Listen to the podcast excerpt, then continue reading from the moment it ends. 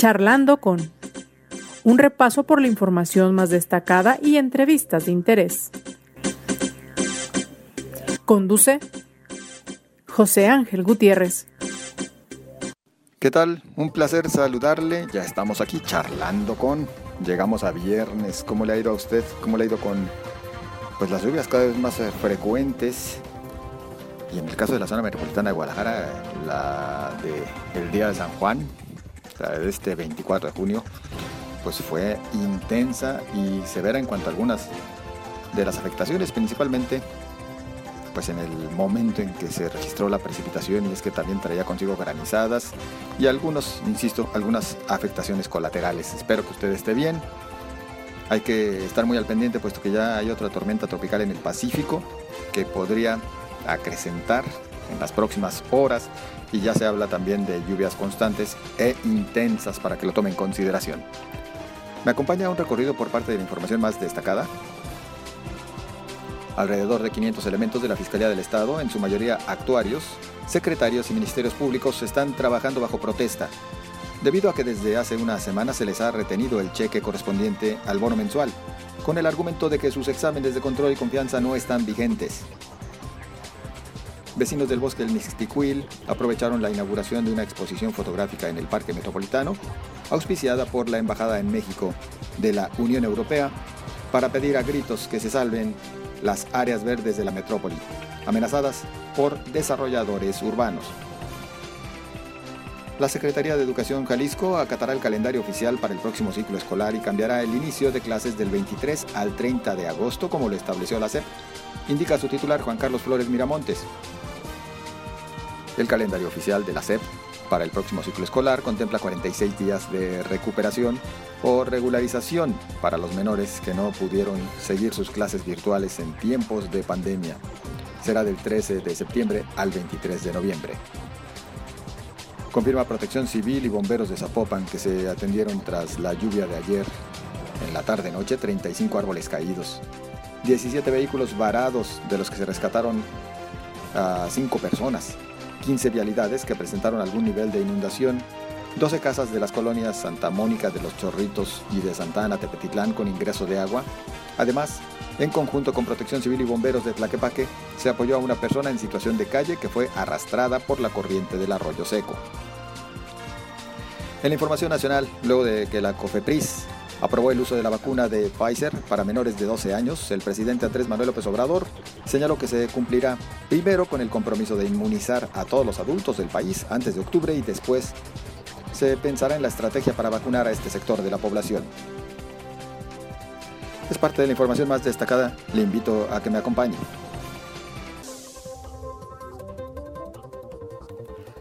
Antes de despedirnos, le reitero a usted la invitación a que participe con sus comentarios. Las redes sociales a sus órdenes en Twitter, arroba José Ángel GTZ, en Facebook, José Ángel Gutiérrez, la fanpage a su disposición. Estamos a la orden y a la espera de sus comentarios. Por favor, cuídese. Recuerden, le reitero, se prevén precipitaciones eh, pues eh, tal vez constantes e intensas a causa de la tormenta tropical que inclusive podría convertirse en huracán en el Pacífico, más vale, bueno, estar al pendiente y bajo cuidados. Pásela bien y nos escuchamos el lunes. En general, el sistema de pensiones en México se encuentra en riesgo, así como en otros países, pero en muy particular eh, caso de México es de llamar la atención. Tampoco se escapan los sistemas de pensiones a nivel de los estados cuando hablamos de los servidores públicos también eh, ahora viven una situación de riesgo. ¿Cuál es el caso de Jalisco? En el Instituto de Pensiones del Estado, bueno, después de algunas reformas, aún así advierten si existen. Yo saludo a Héctor Pizano, director del IPEJAL, para platicar acerca de la condición que ahora enfrentan. Héctor, muy buenas tardes. Buenas tardes, José Ángel. Bueno, primero agradecerte el espacio. Comentarte, mira, nosotros este, asumimos el cargo hace 100 días y lo primero que definimos son los tres objetivos de la gestión y tienen que ver con lo que me estás preguntando. El primer objetivo que tenemos es, eh, nos comprometimos a sentar las bases de la sostenibilidad financiera de IPEJAL hasta el año 2051. O sea, nuestras acciones van encaminadas a generar las condiciones, por lo menos, para que IPEJAL tenga viabilidad hasta el 2051. Ese es el compromiso eh, y la directriz en la que empezamos a trabajar desde el primer día que nos encargaron este instituto. El segundo, y no menos importante, es obviamente mejorar sustancialmente la atención a los y a las y los beneficiarios afiliados de IPEJAL. Esto implica todo lo que tú conoces, que tengamos abasto suficiente y oportuno de medicamentos y de todos los implementos para los servicios, tener obviamente las unidades médicas familiares en perfectas condiciones en atención y todos los servicios que se requieren de especialidad o eh, de tercer piso, es decir, eh, los servicios médicos que se contratan por, por fuera, que no son los que brinda directamente por sus propios medios IPEJAL, tenerlos en, en, las mejores condiciones y con los mejores servicios y prestaciones. Y obviamente estamos ya en proceso, por ejemplo, de construir otra unidad médica familiar acá por Zapopan, que será importante para cumplir las expectativas de nuestros afiliados. Y por decir otro de los puntos también muy importantes para nosotros es ajustar la operación del IPEJAL a las exigencias de la normatividad, es decir, que no vuelva a tener IPEJAL una, una sola observación de la Auditoría Superior del Estado de Jalisco o de la Contraloría y por eso estamos trabajando desde el primer día de la mano del órgano interno de control y de la propia Contraloría para revisar todos los procesos que se han llevado a cabo aquí en IPEJAL y los que estamos llevando, que se ajusten a la normatividad. Estamos por ya publicar, aprobar un reglamento de IPEJAL y manuales de operación y esto nos va a permitir que los procedimientos de licitación, adquisición, se hagan de manera oportuna, con una debida planificación, una calendarización que nos permita nunca más tener un desabasto como el que se tenía cuando llegamos, que había apenas el 20% de una farmacia, hoy tenemos ya más del 93, 94, y espero que en unos días más ya podamos garantizar de aquí hasta enero que tengamos un abasto al 100% de esos medicamentos y otros servicios. En, en resumen, este sí, desde luego, todos los sistemas de pensiones este, se aquejan una falla estructural, hay que decirlo, este, como tú bien lo señalaste y oportunamente, todos los sistemas financieros de, de pensiones a nivel internacional y, y, nacional aquejan problemas porque su planeación con los estudios actuales que en su momento le dieron origen, no tenían primero eh, muy claro eh, que afortunadamente la expectativa de vida creció y ha crecido de manera muy importante y eso lo celebro, aún con la presión que le genera el sistema. Tampoco tenían claro eh, cómo se iba a desarrollar el tema de las finanzas, es decir, los ingresos contra los egresos, y en el caso, por ejemplo, del que hablamos de IPEJAL, si IPEJAL ha venido, por ejemplo, trayendo cambios importantes, como que en el 2007 teníamos nueve afiliados por cada pensionado jubilado, hoy en día tenemos tres por cada pensionado jubilado y bueno, es obvio que entendemos que esto sugiere que estamos recibiendo una cantidad de dinero de aportaciones que de alguna manera en comparación inferior a la que recibíamos antes contra lo que egresamos por pagar eh, jubilaciones y pensión, las pensiones y entenderás también que nosotros brindamos servicios médicos a más de 40 mil pensionados y jubilados y que obviamente estos gastos en los últimos años han crecido exponencialmente, lo que le dan presión al instituto. Entonces, ¿qué se debe de hacer?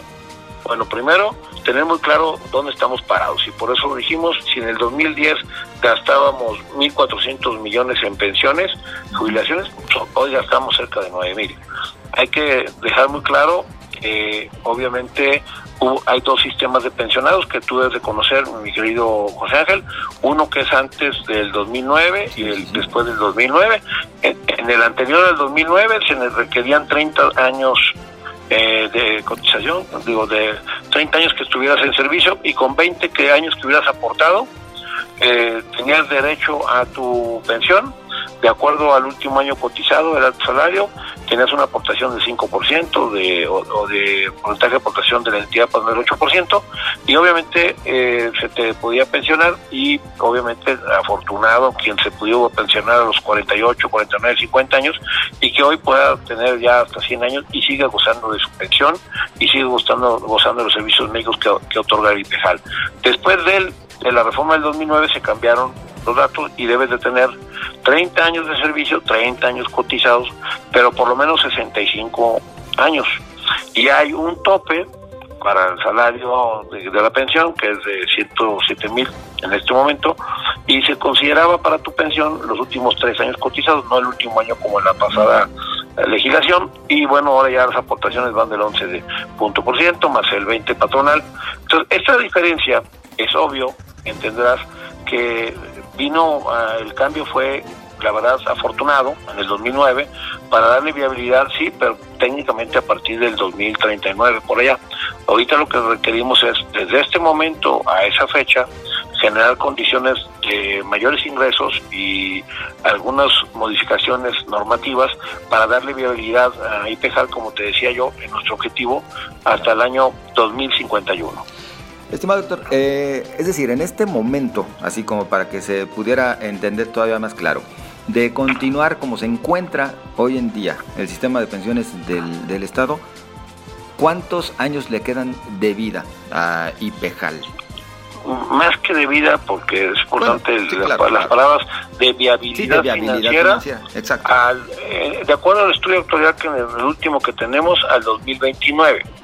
Entonces nosotros, en base a esos hallazgos que se tomaron del último año de operación normal, que fue el 2019, porque el 2020 es atípico, lo entenderás, atípico en todas sus características, ese estudio actual pues, nos plantea una, una serie de recomendaciones y observaciones que desde luego estamos tomando en cuenta. Ese estudio actuarial se entrega precisamente el, el día que yo tomo posesión y con esa guía también estamos viendo el diseño que nosotros estamos implementando para lograr el objetivo que te acabo de señalar, que es llevar a sentar las bases para llegar hasta el 2051. ¿Qué pasa en este estudio? Bueno, te dice que se necesita poner en la mesa una serie de propuestas para algunas reformas que garanticen el financiamiento futuro de la seguridad social en un equilibrio financiero y actual. Entonces, nosotros, recordarás, hace unos días estuvimos en el Congreso, y lo que planteamos fue, hay unas reformas ahí pendientes que a lo mejor deberían de avanzar,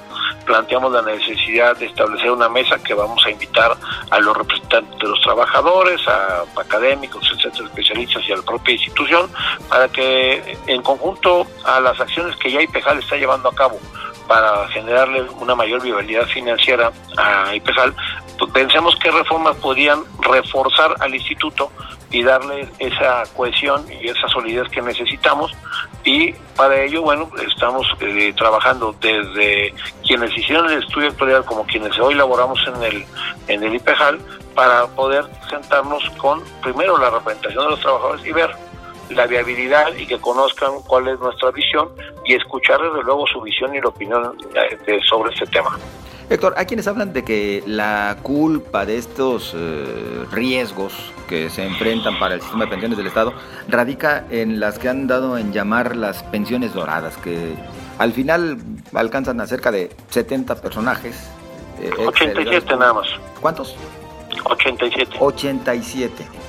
¿De verdad con esos se alcanza a desestabilizar tanto el sistema de, de pensiones?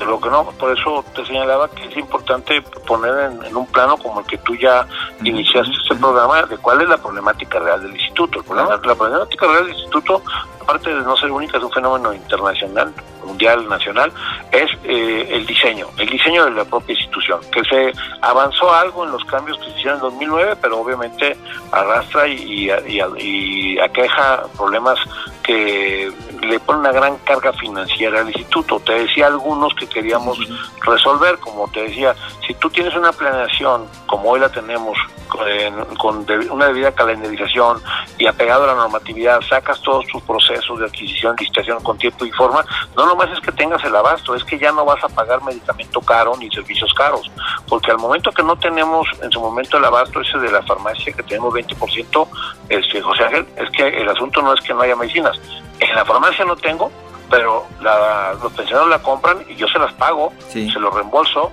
y obviamente se están comprando a precios que están muy por encima de los que puede adquirir la, la institución cuando hace un proceso ordenado a tiempo y por las cantidades que compran. Entonces, desde ahí, es, ese tipo de acciones eh, merman la capacidad financiera del instituto. Entonces, primero, estamos tratando de erradicar todo ese tipo de prácticas para poder el dinero utilizar de una forma eficiente. Dos, estamos revisando todas y cada una de las inversiones inmobiliarias para efecto de buscar que las que se vayan a hacer o las que estamos en proceso de analizar porque le den viabilidad con los terrenos que tenemos o con el recurso que podemos invertir, pues tengan una tasa de retorno muy importante que realmente signifique eh, potencializar el capital y patrimonio del IPEJAL. Y las inversiones que se hacen también en forma líquida, también estamos buscando los parámetros de solamente que nos garantice, tengamos un porcentaje importante de retorno de, de, tasa de ganancia para IPEJAL, invertir y si no, no, mejor estamos potencializando y fortaleciendo nuestros préstamos a nuestros trabajadores,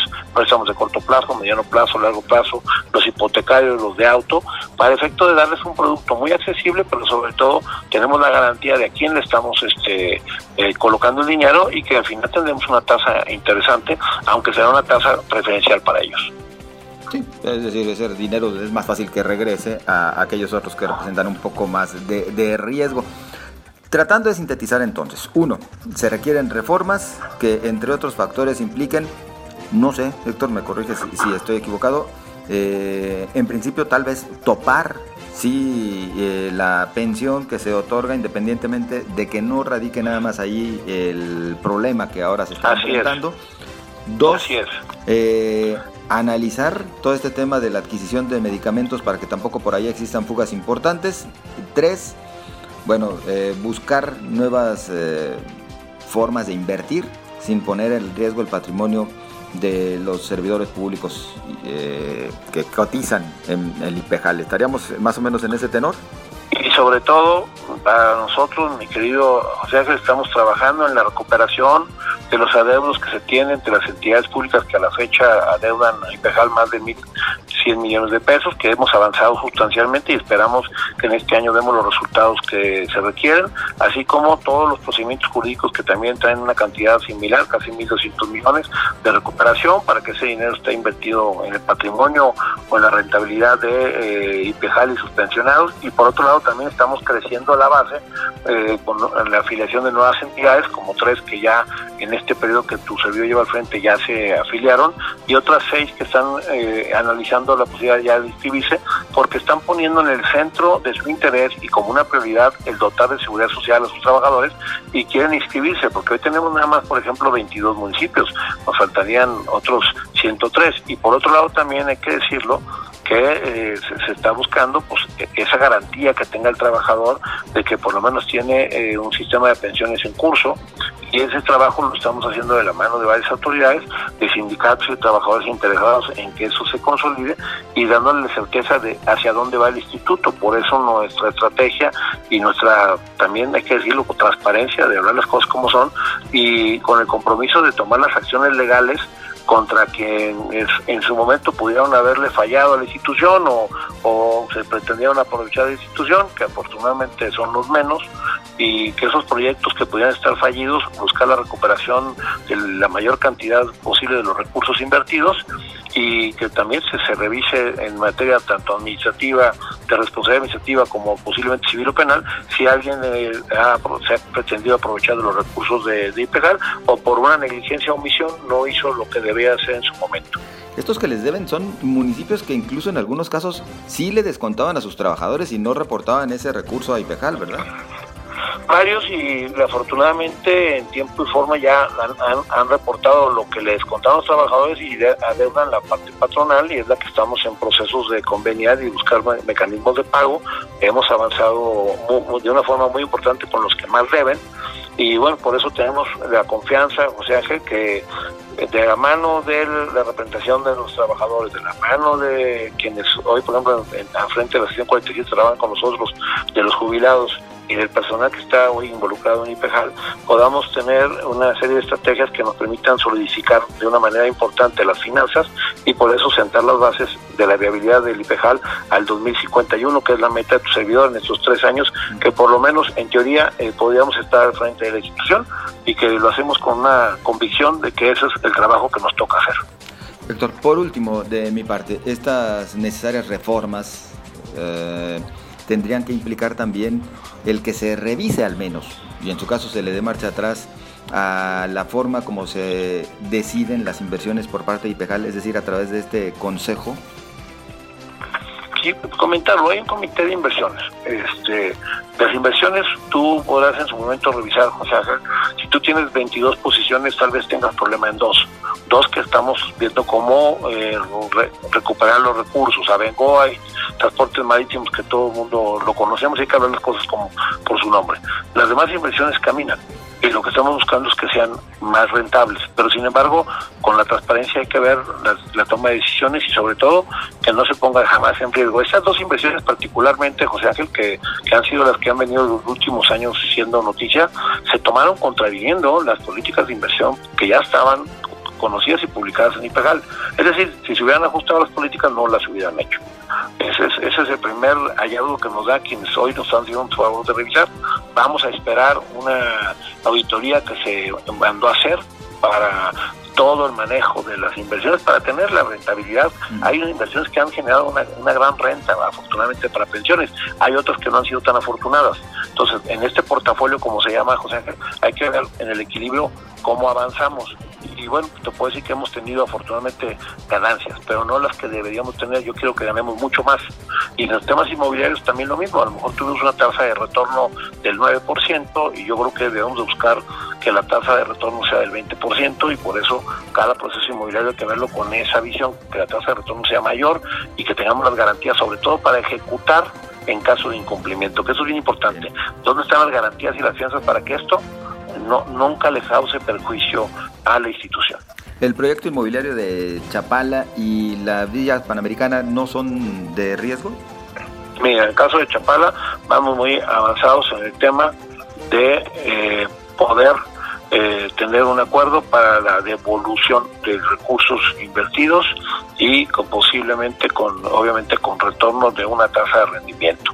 Este tema va muy avanzado, de hecho hay un reconocimiento, y se ha dado ya una sesión de consejo para efecto de estamos en los comos. Entonces, más allá de de la posible cristalización no de ese proyecto ya no será un tema de pensiones, sino pensiones ya está en la ruta de que me regresen el dinero invertido y sobre todo con rendimientos, por eso ahí podríamos salir bien libre y también pues, obviamente hay que decirlo, están las acciones que le competen a ejercer con autoridad, algunas ya implementadas, otras en proceso, y en el caso de las villas, bueno, pues yo lo declaré con todas sus letras, este mi querido José Ángel, nosotros vamos porque se regrese la inversión y obviamente un rendimiento, estamos esperando que nos convoque en una reunión para conocer eh, los términos que se pretende eh, pagarle a pensiones. Ya en su momento se planteó que iban a hacer un abono a tanto a IJALBI como IPEJAL.